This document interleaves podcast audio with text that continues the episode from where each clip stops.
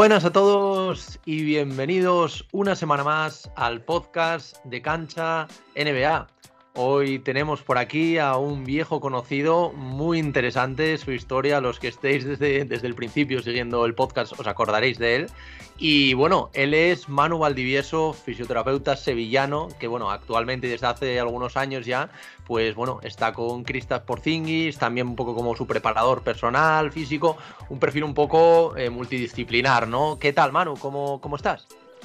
¿Qué tal? Muy buena, muy bien. Pues nada, aquí andamos en Washington. ¿Qué tal todo? ¿Qué, qué tal ese, ese, cambio? Ahora hablaremos sobre ello, pero ¿cómo, cómo estáis por ahí, por, por, Washington?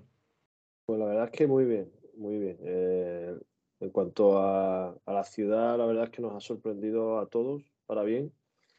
Ciudad fantástica para vivir. El, tienes todas las comodidades, todo está limpio, todo funciona, el clima está bien, el museo, los colegios para, para mis hijas que yo tengo aquí en mi familia son magníficos.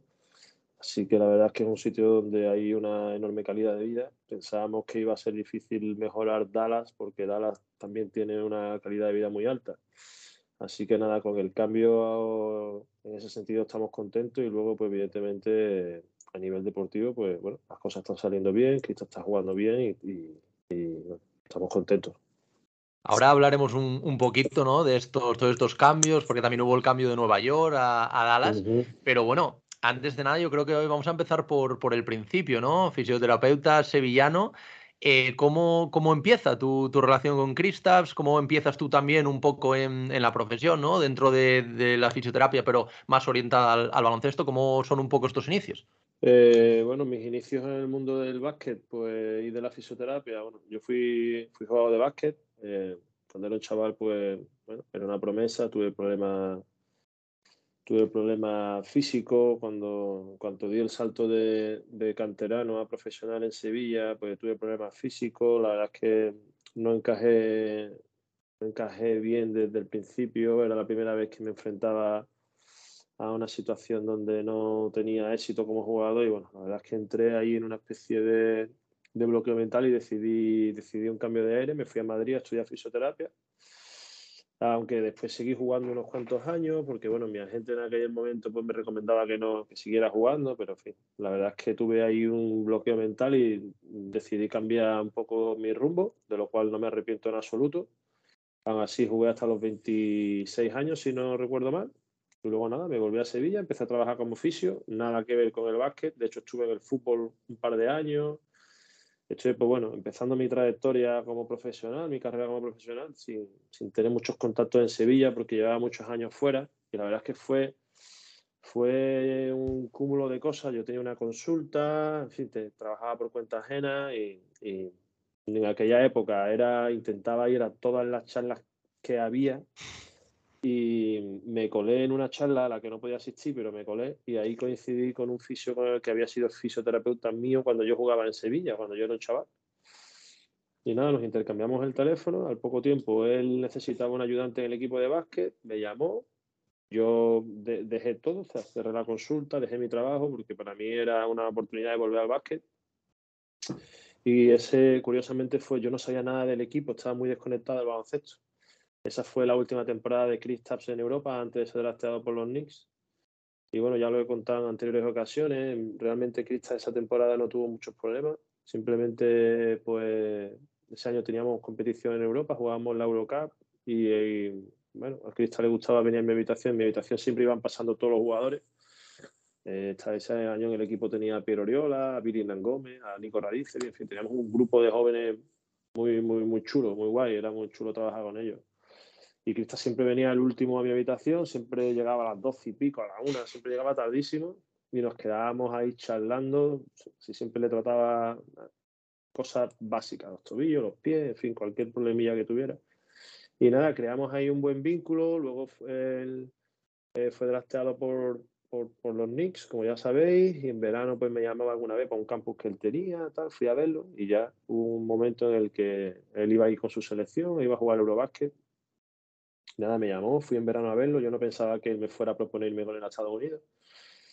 Y a las pocas semanas de estar con él allí en, en verano preparándose para el Eurobásquet ya me lo ofreció y bueno, hicimos, llegamos a un acuerdo que fue súper fácil, él, yo simplemente le pedí que, que, intentase que mi calidad de vida, bueno, acababa de tener una niña, que, que, no me hiciese pues tener una calidad de vida peor de la que yo tenía en Sevilla, que en Sevilla pues tenía, tenía mi trabajo, mi mujer también, vivíamos bien, Sevilla es un sitio que sí vive bien.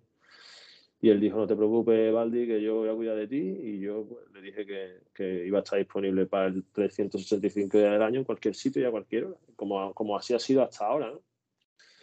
Así que bueno, ese fue un poco nuestro inicio. La verdad es que al poco tiempo pues él se rompió el cruzado en una jugada muy desafortunada con, en un mate con Antetokounmpo que, que al caer justo en el momento, en el momento en el que eh, se producía el contacto con el suelo, Yanis eh, le golpeaba la rodilla en un mecanismo en el que le rompe el cruzado.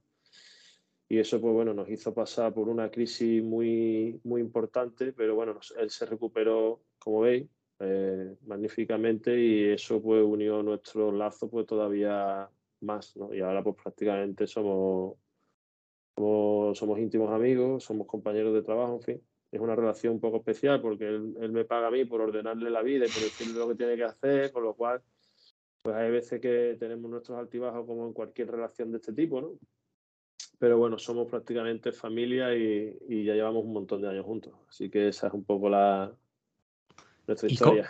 ¿Y cómo fue, cómo fue el momento de, irte de Sevilla? Porque al final es lo que tú dices, ¿no? Es una oferta irrechazable, ¿no? Irte con, con Kristaps a un bueno, futuro prometedor dentro de, la mejor liga de baloncesto del mundo en la NBA. Pero claro, también tiene que ser complicado lo que tú dices, ¿no? La calidad de vida, tú siendo de Sevilla, te gusta mucho Sevilla, tienes tu familia, acabas de decir que, que acabas de, tener a tu hija. ¿Cómo, ¿Cómo fueron estos momentos, este cambio? ¿Cómo fueron también estos primeros momentos en, en Nueva York? Porque supongo que sería un choque, un choque grande, ¿no? Pues, hombre, mira, la verdad, yo en Sevilla, eh, yo he pasado prácticamente por todas las categorías de lo que fue el Caja San Fernando, desde mini básquet, de hecho yo no era ni mini básquet, tenía, era más pequeño, hasta el equipo profesional y luego fui fisio y bueno, la institución es cierto que, que fue pasando por, por distintos momentos, yo ya los últimos años, o sea, estuve con ellos en realidad estuve tres años, pero necesitaba, en cierta manera, necesitaba, necesitaba un cambio. Eh, yo sentía que estaba un poco en mi zona de confort, estaba un poco acomodado en ese sentido, ¿no? Y, y me apetecía un reto, en realidad. Yo no me esperaba que Grista fuera, fuera a proponérmelo. Y la verdad es que mm, yo siempre he sido una persona bastante aventurada a la hora de dejar mm, un trabajo por otro. Eh, Sinceramente, nunca, nunca me han despedido hasta el momento, he tenido esa suerte. Y cuando he visto una oportunidad, no, no he tenido ese apego. De hecho, el trabajo que tenía anteriormente al baloncesto, no pedí ni excedencia, tenía mi puesto fijo, en fin, no pedí ni excedencia ni nada. Me fui, dije, mira, me, voy. Y, y, de hecho, yo cuando me fui al básquet no sabía ni qué iba a cobrar. O sea, me hicieron la oferta y dije, me voy con lo cual, para mí fue más fácil quizá que para mi familia y para mi mujer. Mi mujer era la primera vez que se enfrentaba a una situación así, de irse de casa, de irse de, Sevilla, de irse de España, dejar un trabajo, ya llevaba más de 10 años en su, empresa y estaba contenta, estaba valorada. O sea, que fue un riesgo que tomamos. Y además, pues al principio, pues a nivel económico tampoco es que fuera una... O sea, evidentemente se gana más dinero, pero, pero Nueva York es una ciudad que cuando llegas allí los precios te dejan vivir en una ciudad como Nueva York todo es tan caro que, tienes que ganar unas cantidades de dinero desorbitadas para realmente tener un nivel de vida alto. Con lo cual, pues bueno, el cambio fue muy brusco para la familia, para mi mujer, una niña pequeña, los abuelos, en fin. Además, yo, por ejemplo, me casé, me casé el, un día 1 de julio y el día 3 estaba en Letonia, no tuve viaje de novio, fue como en plan, venga, tío, nos tenemos que poner a trabajar, pues me casé un sábado y el lunes estoy allí, ¿sabes? Así que en ese sentido fuimos muy aventureros, por decirlo de alguna manera, o, mm, o arriesgados en alguna forma. No me arrepiento en absoluto, nos ha traído cosas magníficas. La posibilidad de trabajar con Crista, la posibilidad de trabajar en la NBA, estos tres años que he estado en realidad cuatro temporadas con los Maps, eh, poder eh, estar en una organización como los Mavericks ha sido aprendizaje vital y profesional que, es difícil de, explicar. Eh, a nivel eh, familiar, pues bueno, mis hijas, mi segunda hija es americana, las dos niñas son bilingües, en fin, ya estamos adaptados a esta vida y, la verdad es que no me arrepiento en absoluto y de hecho espero seguir aquí unos cuantos años más, aunque no pierdo de vista que, tarde o temprano me gustaría volver a mi casa, a Sevilla.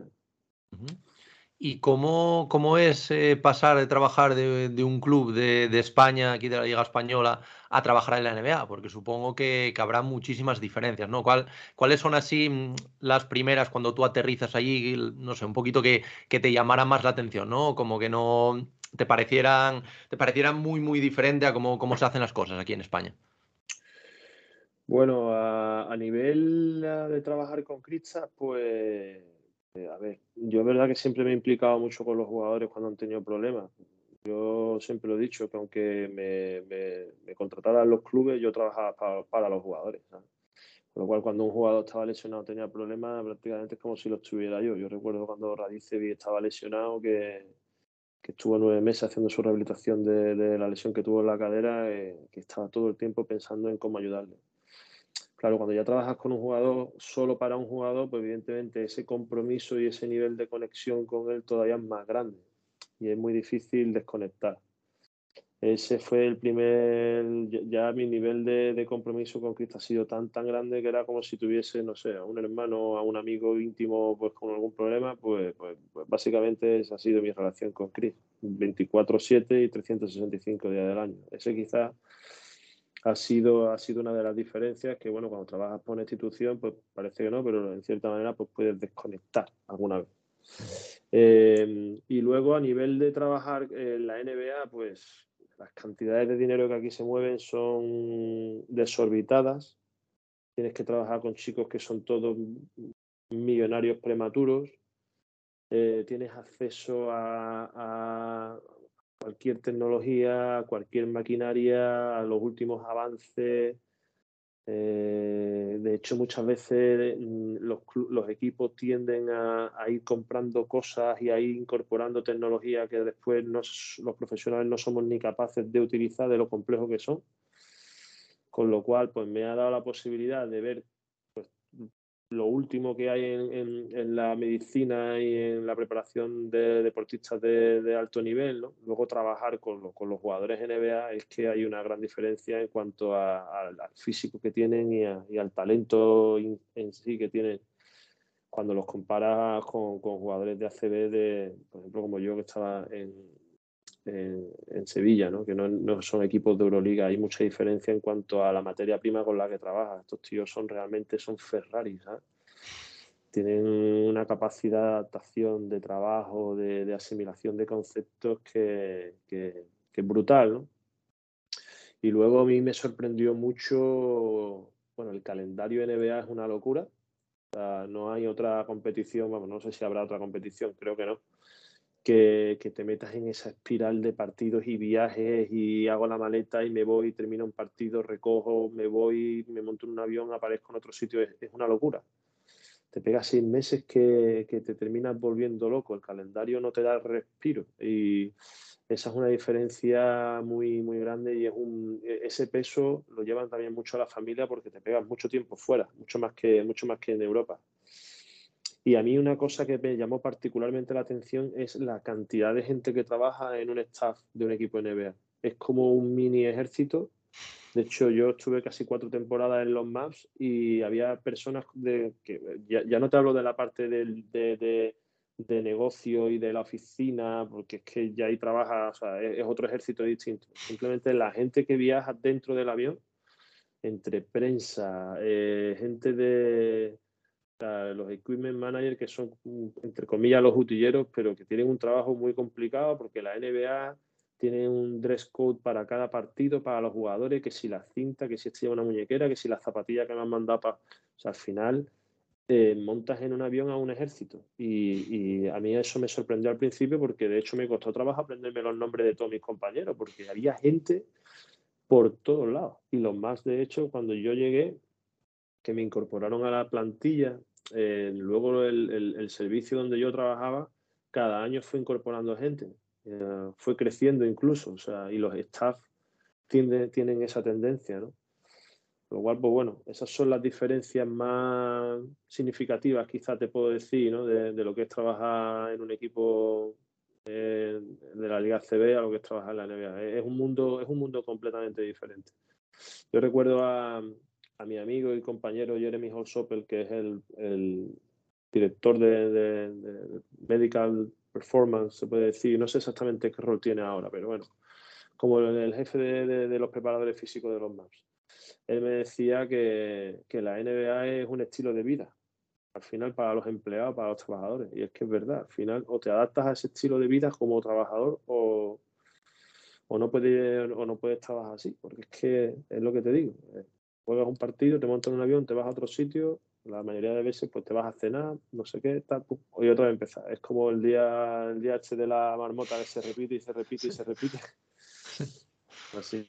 Y ahora comentas, Manu, un poco las diferencias, ¿no? Entre un poco el sistema de, que se utiliza en España, el sistema que, que se utiliza en NBA pero también me gustaría profundizar un poco porque entiendo que no tiene nada que ver la manera en la que trabaja una franquicia con otra, ¿no? Y tú ahora pues ya tienes una amplia, una amplia visión, ¿no? Ya llevas tres franquicias. Eh, tengo entendido que, fue especialmente un poco duro el, aterrizar en esos Knicks, porque es una franquicia que por lo que he leído, mm, como que no le gusta mucho trabajar con, con gente externa, ¿no? O, eso tengo, tengo entendido. Entonces creo que, que, esa experiencia pues, fue muy diferente a, por ejemplo, la que, la que viviste en Dallas, no sé si la que vives ahora en, Washington, pero ¿cómo, cómo fueron esos, esos inicios en, en, los Knicks y cómo es esta adaptación, ¿no? También con estos pequeños problemas o, contratiempos.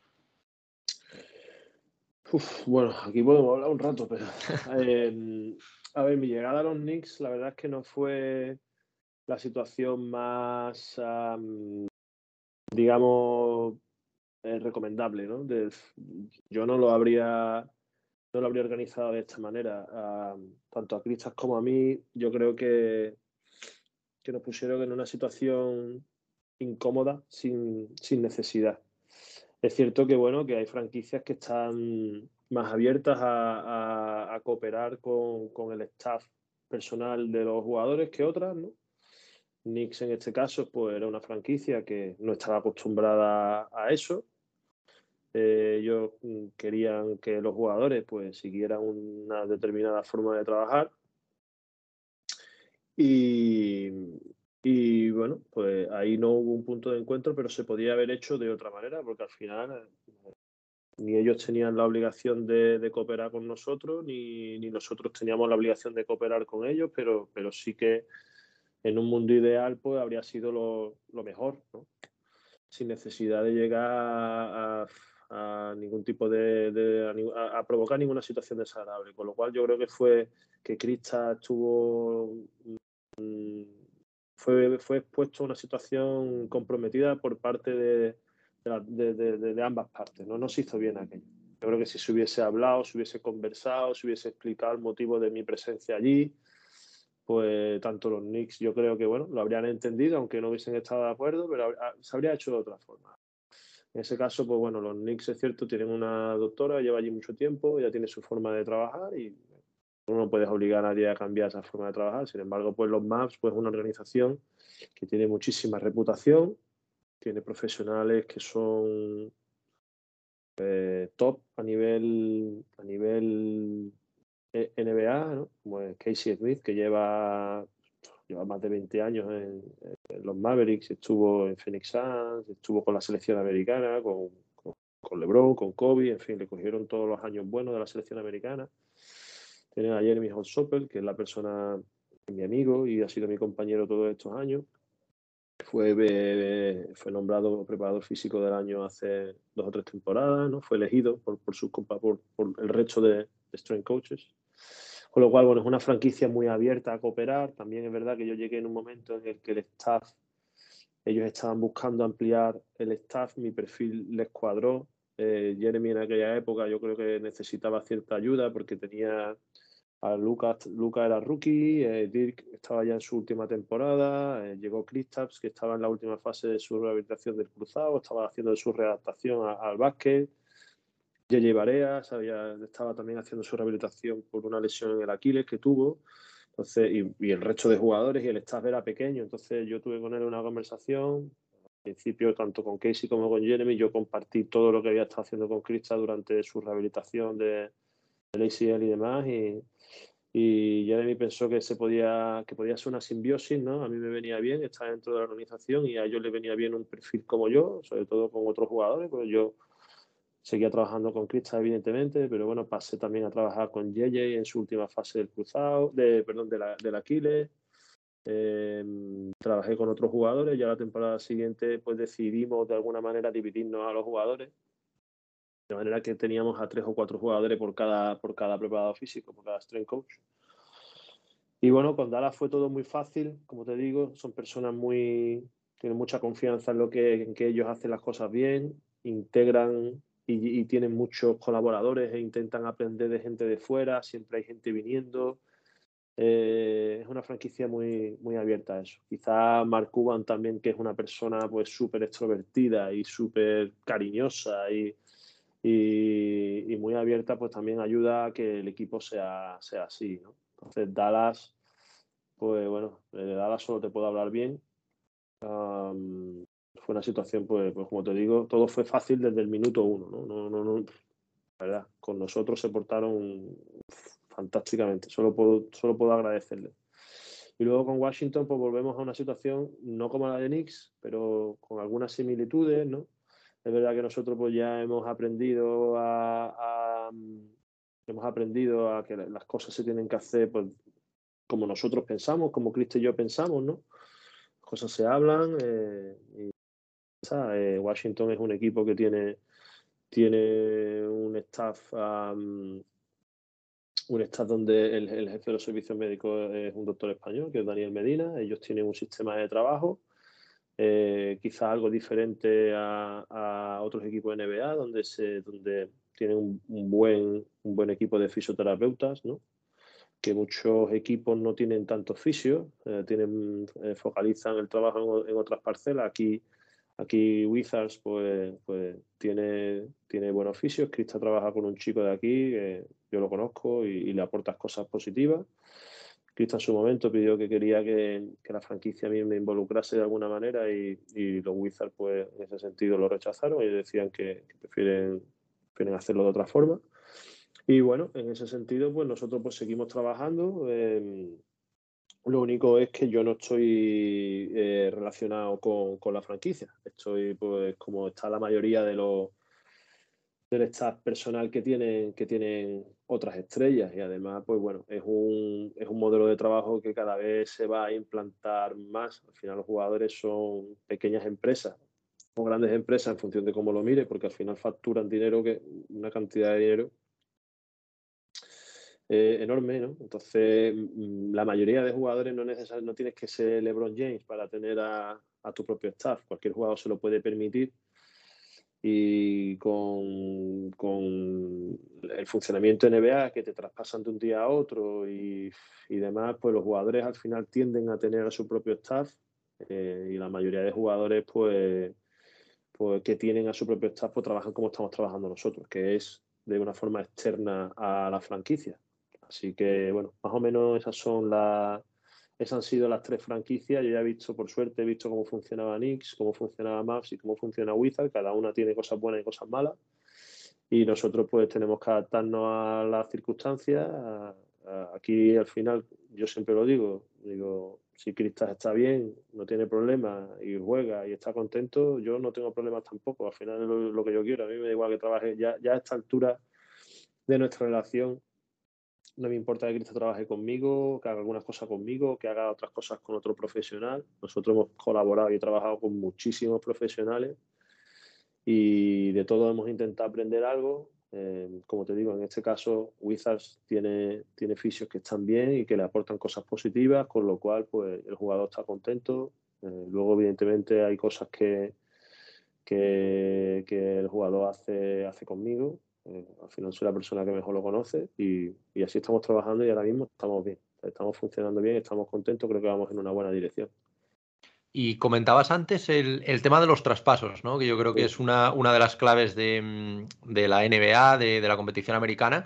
Eh, ¿cómo, ¿cómo, lleva Porzingis? ¿Cómo llevas tú, por supuesto, eh, los dos traspasos, ¿no? Un poco el primero, un poco de Knicks a Dallas y sobre todo este que, bueno, que es más reciente y supongo que lo, tendrás más reciente también en, la cabeza. ¿Cómo, ¿Cómo, es un poquito estos? Porque al final, a la gente que estamos desde fuera, a lo mejor no, no tanto en jugadores como, como Porzingis de, de un cierto nivel y categoría en la liga, pero sí otros jugadores menores, un poco de fondo de armario que, que se llaman o de rotación que, da la sensación un poco de que mm, son una especie, se utiliza la palabra eh, cromos, ¿no? A veces porque de repente, incluso yendo a entrenar, te enteras de que, de que te vas de la franquicia y coges un avión y te vas a la otra franquicia. Entonces, ¿cómo, cómo ha sido un poquito, ahora que ya tenéis estas dos experiencias, un poco de, traspasos dentro de la NBA?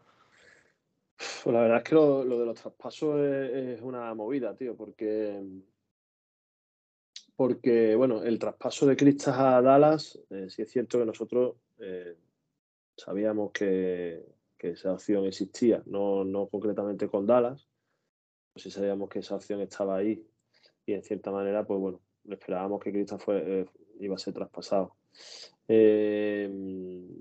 bueno, yo lo viví, pues yo iba, yo iba a casa de Cristas trabajando con el coche estábamos, cuando estábamos en Nueva York y me mandó un amigo un mensaje y me dijo, a Cristian lo han traspasado a Dallas. O sea, me enteré por un amigo, no me enteré ni por el propio Cristian. Y fue justo, perdona, fue justo llegar a casa y estaba Cristian con su hermano y dijo, tío, me voy para Dallas, ¿sabes?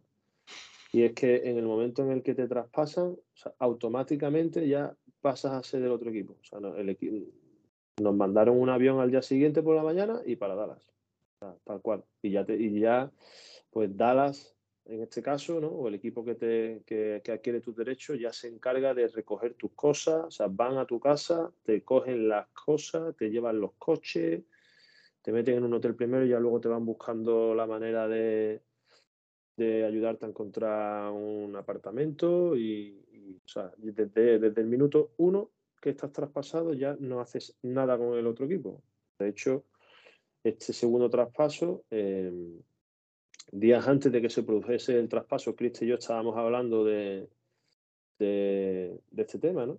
Y la verdad es que em, yo en cierta manera pensaba que los Maps iban a buscar la forma de traspasar a Cristo. No esperaba que fuera en mitad de la temporada, pero sí pensaba que en verano se iba a producir el traspaso. Así que bueno, mis padres de hecho estaban en Dallas, estábamos almorzando porque teníamos, de hecho jugábamos un partido esa tarde. Yo había dejado mis cosas en el arena fui a comer con mis padres y con mi mujer y eran las 3 menos cuarto, creo que, o las 2 menos cuarto, ya no recuerdo, creo, que eran las 3 menos cuarto.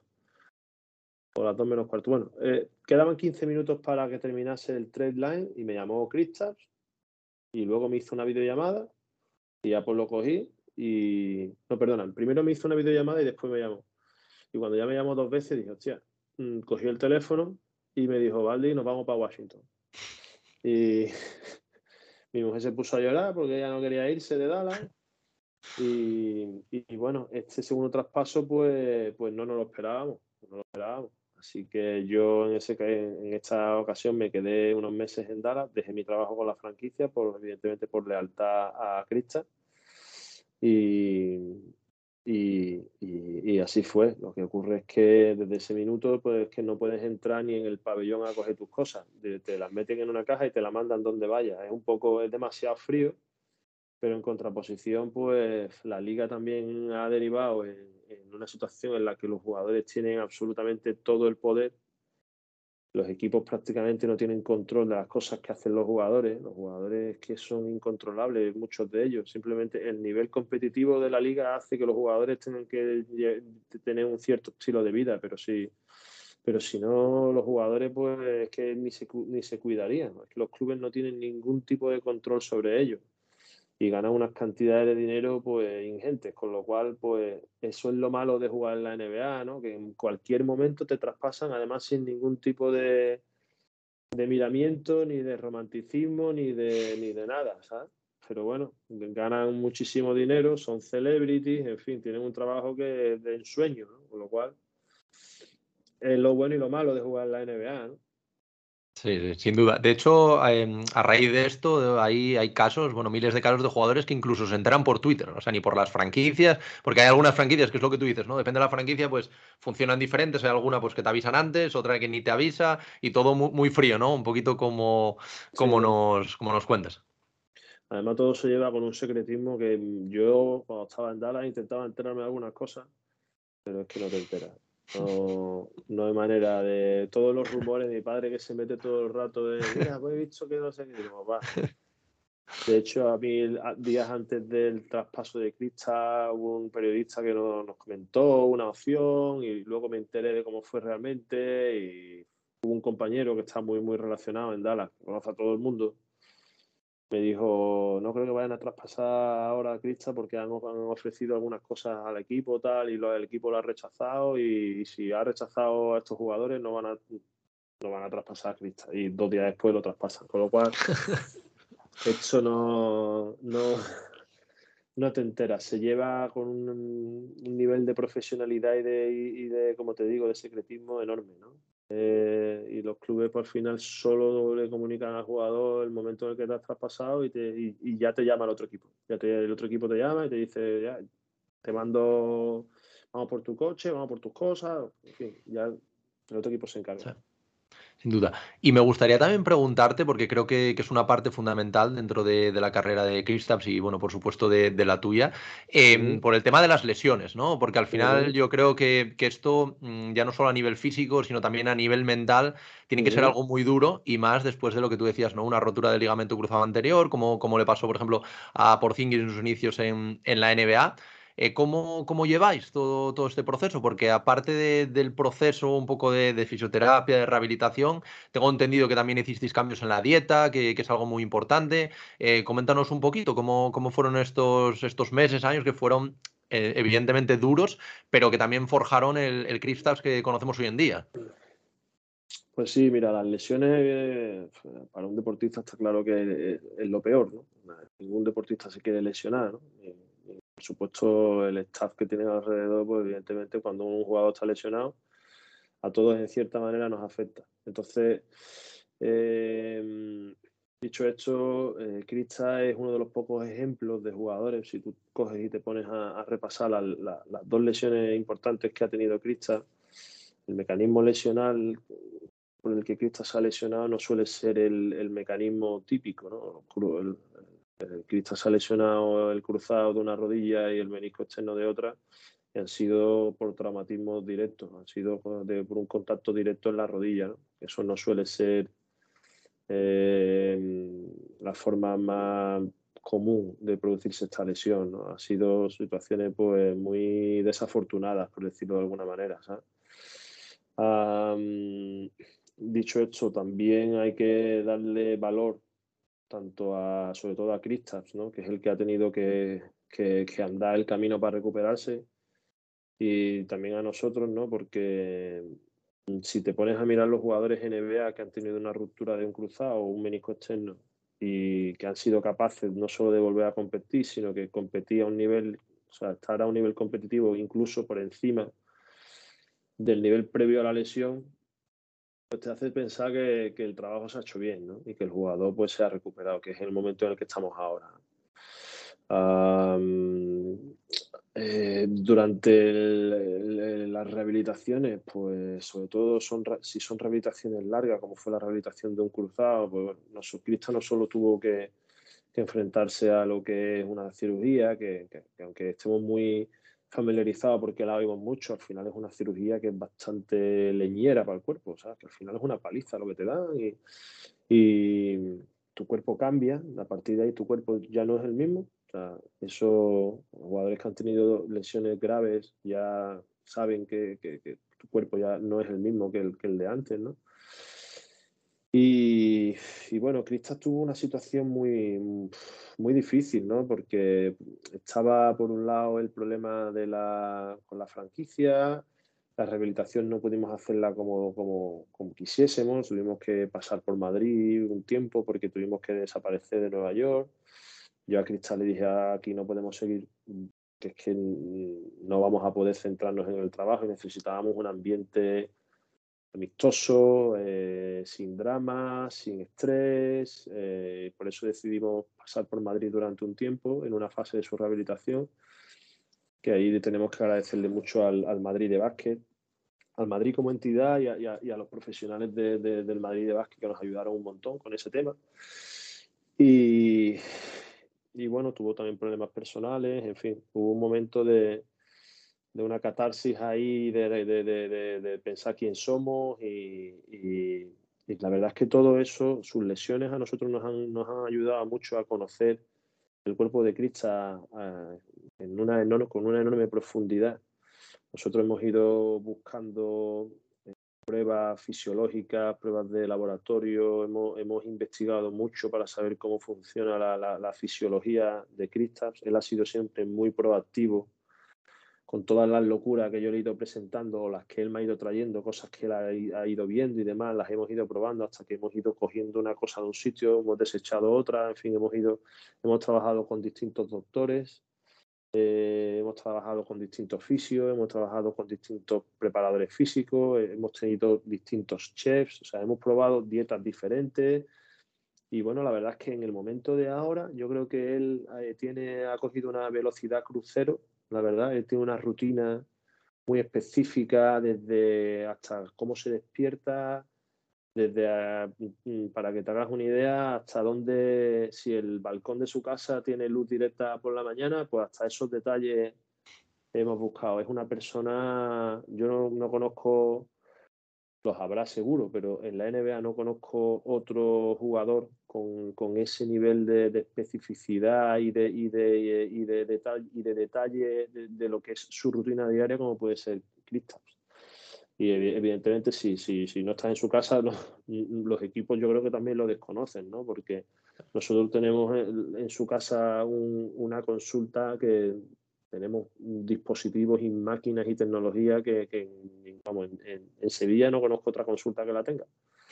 Y luego, como te digo, tenemos un staff a su alrededor, él tiene, tiene un plan de comida, tiene una, ahora hemos cambiado de doctor hace un año y estamos muy contentos, tenemos una doctora de medicina funcional, una, una, chica de Dallas que es magnífica. Eh, ella está permanentemente haciéndole pruebas y estamos adaptando sus comidas con un chef que él tiene también, que, que también es, fantástico, para que los nutrientes y, lo, y lo, la, la, alimentación sea exactamente la que él necesita. Y como te digo, tiene su día muy estructurado, muy organizado. En ese sentido, pues, pues me encargo yo y, y él, pues, es, como te digo, muy proactivo y al final, pues todas estas cosas, ¿no? Pues muchas veces tienes que andar por el desierto, como yo le digo muchas veces, o yo le decía cuando estábamos en, haciendo la rehabilitación del cruzado, yo le decía, esto es como andar por el desierto, tú créeme que al final vamos a llegar al agua, ¿sabes? Vamos a encontrar agua, pero, pero vas andando un día y me decía, vale, tío, soy y yo decía, tío, tenemos que seguir, tenemos que seguir. Pues todo ese sufrimiento, por decirlo de alguna manera, cuando hemos hecho las rehabilitaciones o hemos estado Mm, en momentos duros pues, hemos salido reforzados realmente. Y, y, como te digo, Chris ahora está en una velocidad crucero, él sabe todo lo que le funciona, hemos ido desechando las cosas que no nos funcionaban y creo que ahora está, que ahora está bien, está tranquilo, él disfruta de, jugar al básquet, está contento en la franquicia, no tiene problemas físicos, no tiene limitaciones, con lo cual pues, toquemos madera, sigamos así y y disfrutemos de, del básquet, ¿no? Que al final de, lo que se trata. Y ahora que comentas un poco, me, surge la duda, porque ahora que, que, estabas hablando un poquito de que tiene todo estructurado, ¿no? Eh, ¿Cómo podría ser, por ejemplo, mm, un, un día de, partido, por ejemplo, ahí en casa? Porque entiendo que, pues, si es fuera, pues eh, cambia, cambia un poquito, pues, pues cómo es la cosa.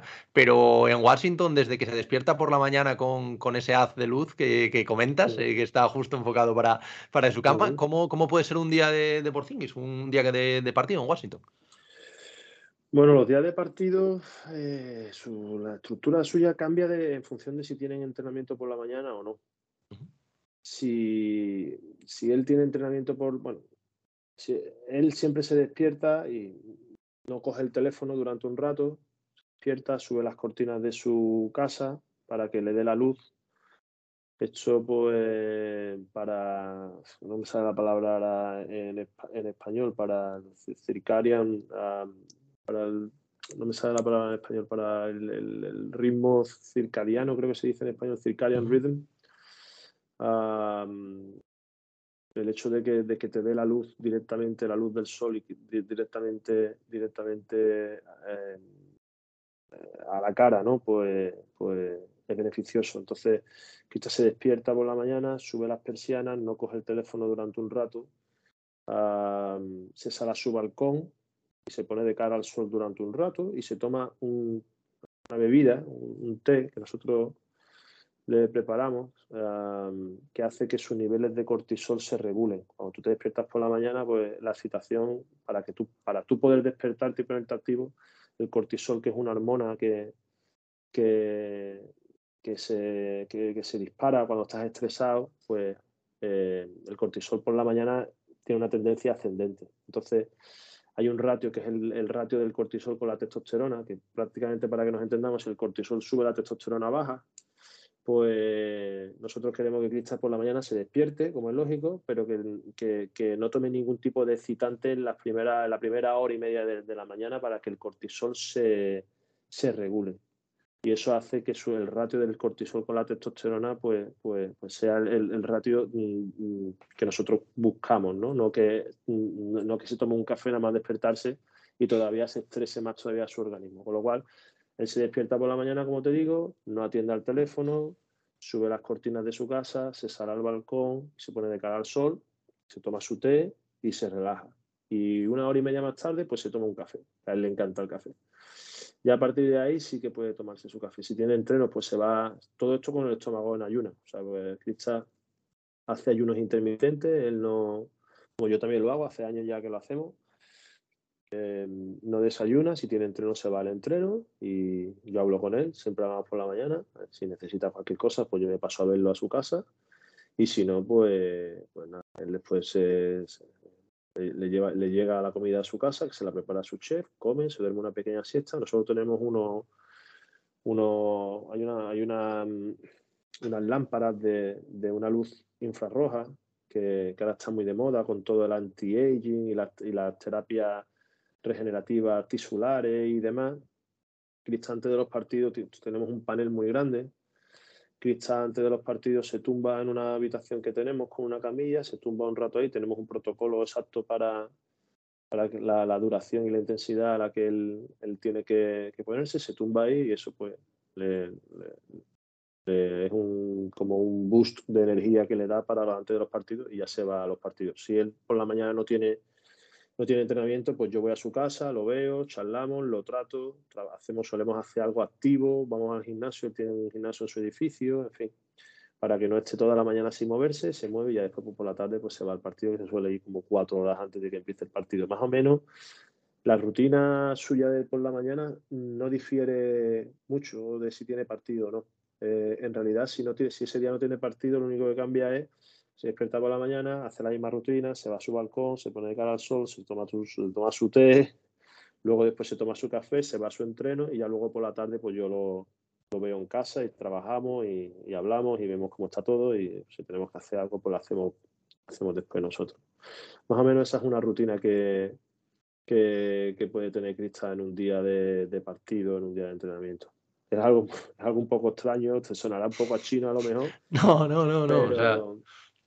Ahí, o sea, porque leí sobre, sobre rutinas de jugadores y no exactamente así, pero sí que había que estaba, o sea, lo que me sorprende es eh, lo controlado que está todo al milímetro, ¿no? Lo que, lo que tú decías, tomarse un té para, para, para bajar esto, para estabilizarlo, luego el tema de, de, ayuno intermitente, que eso sí que, sí que es verdad que, que lo he leído que, que, lo hacen más jugadores, pero bueno, me parece, me parece muy interesante, ¿no? Para que también la gente vea que al final los jugadores no son solo las dos horas, dos horas y pico que están en el partido, sino todo lo que conlleva tanto antes como eh, supongo también después, ¿no? Un poco de, después del, partido. Y, también me gusta. Bueno, cuéntame, cuéntame.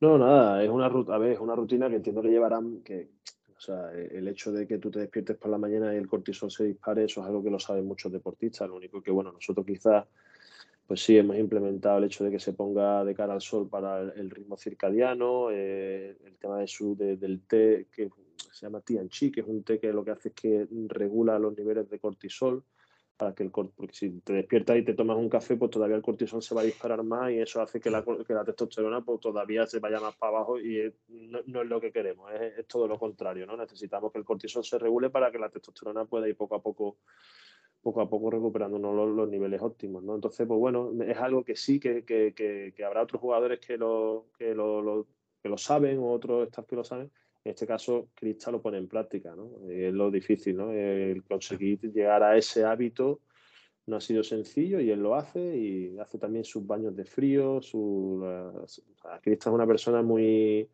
muy proactiva a la hora de hacer todo este tipo de cosas, buscando optimizar su salud y, el optimizar su recovery, el potenciar sus ejes hormonales, eh, regular la inflamación, regular los niveles de estrés. En fin, es una persona lo está haciendo bien, lo está haciendo, lo está haciendo bastante bien, sí.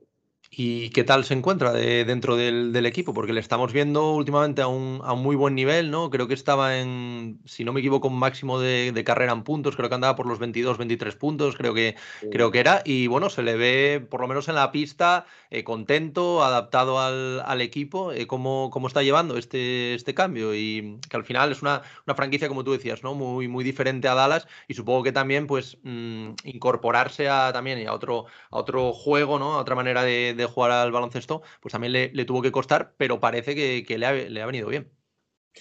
Sí, no, él aquí ha encajado muy bien en el grupo. Eh, no sé exactamente por qué salieron rumores de que en Dallas él no estaba bien con el vestuario. No sé, no sé por qué, porque no es verdad en absoluto. Nosotros en Dallas tenemos amigos. Mm, o sea, Dallas es como si fuera nuestra segunda casa. ¿sabes? Eh, lo que, bueno, eh, es cierto que para Crista jugar con Luca, pues lo dejaba en un segundo plano. Eh, y, aquí en Washington, pues él es una, una figura importante dentro del equipo, ¿no? Tiene un rol más, más importante, digámoslo así. La bola le llega a las manos todo el tiempo. y claro, él se siente más a gusto jugando en este tipo de sistema, ¿no? Con los compañeros ha encajado estupendamente, pero vamos, Cristo ya te digo, es una persona que si la conociera eh, encaja perfectamente en todos los vestuarios donde está. no entiendo los rumores esos a que venían, pero bueno.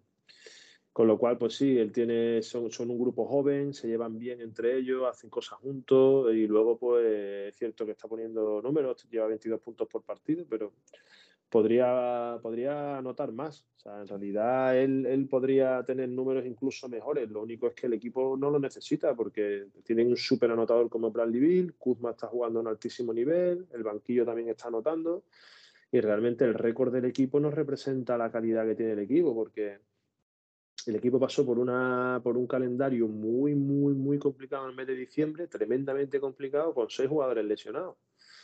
Con lo cual, pues ahí se metieron abajo en la clasificación y ahora pues lleva, no sé si son cinco o seis partidos seguidos ganados y el equipo está bien, a mí me gusta, con lo cual estamos muy contentos y, Cristo está contento con, su rol, con la ciudad, con el equipo. La verdad es que mm, en ese sentido yo creo que vamos en una buena dirección y, y ojalá el equipo siga ganando partidos, nos metamos en playoff, Cristo siga jugando bien, en fin, esperemos que, que todo salga bien porque, porque sobre el papel es una buena, es, es una buena franquicia para Cristian. Sí, ahí es un, equipo que, bueno, yo por lo, por lo que he visto también es un equipo de estos que te apetece ver, ¿no? Divertido, con varios anotadores, no, no es simplemente que, se centre en una única figura. Y bueno, yo la verdad que, por lo menos desde, desde aquí los partidos que le veo, le veo como más suelto, ¿no? Lo que tú decías también, que le involucran quizás más en el ataque, que en Dallas yo, por lo menos la sensación que yo tenía desde fuera era como que mm, no había muchas jugadas para él, eh, muchas veces estaba parado en la esquina, no le llegaba el balón, entonces pues bueno, aquí se le ve más, más involucrado. Y Manu, ya por, por ir acabando y, no robarte más, más tiempo, eh, sí que me gustaría, pues bueno, ya, ya llevas unos cuantos eh, años ahí en, en, la NBA y supongo que bueno, habrás visto, y habrá pasado por ti y también habrás visto como, como rival a, multitud de jugadores, ¿no? me gustaría un poco que, que me dijeras mm, los que más te han impresionado, supongo que bueno, LeBron James o algo así, pues evidentemente va, va a estar en la conversación. Pero dime algunos, a lo mejor, que sí que más LeBron James o algo así, que sí que no esperamos, pero también estos jugadores quizás de los que no se habla mucho, ¿no? Pero que a lo mejor no tienen un papel tan importante en sus franquicias, pero que a ti te han impresionado especialmente, que tú hayas llegado a un pabellón, que hayas jugado contra ellos o incluso en, tu propio equipo y hayas dicho, oye, pues este jugador parece que tiene más calidad, ¿no? O que es más bueno de lo que, de lo que al final pues, eh, muestra, ¿no? delante del público. Bueno, yo cuando llegué a Washington hablaba que Kuzma me parecía un jugadorazo. De hecho, lo hablé con, hablé con, amigos míos. Decía, este jugador que ha sido siempre como un jugador de rol, no ha tenido nunca un rol de jugador importante. Es grande, fuerte, penetra, tira, juega al poste, el tío entrena y va a tope. A mí Kuzma la verdad es que me ha parecido, me ha sorprendido mucho para bien, Y cuando lo tienes cerca te das cuenta de la, de la calidad que tiene, ¿no? Y de lo grande que es, porque la gente no, no, no, no cae en ese tipo de cosas. Yo en Dallas, por ejemplo, tenía, que lo veía entrenando a Jalen Brunson, que ahora, pues si no es All-Star, va a estar cerca de ser All-Star, pero cuando llegó a Dallas, que era un jugador también, salía del banquillo, no tenía el uno contra uno que tiene Jalen Brunson es brutal. O sea, un jugador con una, con una calidad de movimiento y una capacidad de anotar que muchas veces te sorprende cuando trabajas con este tipo de jugadores eh, que los ves en la tele y no es lo, lo, lo grandes que son por ejemplo, ¿no? Muchos de ellos, ¿no? Que son, que en la tele parecen jugadores que no son muy altos, tal, y luego lo tienes cerca dirías, este jugador en Europa podría jugar prácticamente en cualquier posición. Eh, pero bueno, al final, eh, a mí los jugadores que más me han impresionado al final son las estrellas, como es lógico. Eh, yo he visto a Lucas jugar pues, y entrenar durante cuatro años, con lo cual, pues imagínate si, si he podido ver situaciones de Lucas que son impensables, ¿no? A mí me, me, llamó mucho la atención Stephen Curry cuando lo vi de cerca por todo lo que hace, ¿sabes? Yo es verdad que un jugador que cuando yo era aficionado al básquet mm, simplemente desde fuera lo veía, no me terminaba de caer bien, no sé por qué, pero luego cuando lo he visto de cerca me ha parecido espectacular. El tío desde que calienta, va con una sonrisa, los calentamientos que hace son espectaculares, habla con todos los compañeros, siempre está animando, el tío después defiende, defiende que la gente, yo cuando lo he visto defender, he dicho, ¿cómo puede ser que este jugador defienda así con lo que tiene que hacer en ataque? O sea, es un jugador que está en, en, otro planeta directamente. Y luego, pues bueno, los, los, los Embiid, de Jokic, eh, ante tocó un, pues que la liga tiene tanta, tanta calidad y tanto nivel que, que ya es cuestión de simplemente de, preferencias. Así que jugadores que me, con los que ya he podido trabajar, me sorprendió Kuzma para bien este, este verano. Y luego en Dallas, pues hemos tenido jugadores que han tenido un rol muy, que han pasado muy desapercibidos, pero que cuando no están, el equipo lo, lo siente mucho, ¿sabes? como Finn en mí, como Maxi Clever, como, en fin, son jugadores que, que, tienen su importancia, ¿no? Juegan su rol. Así que nada.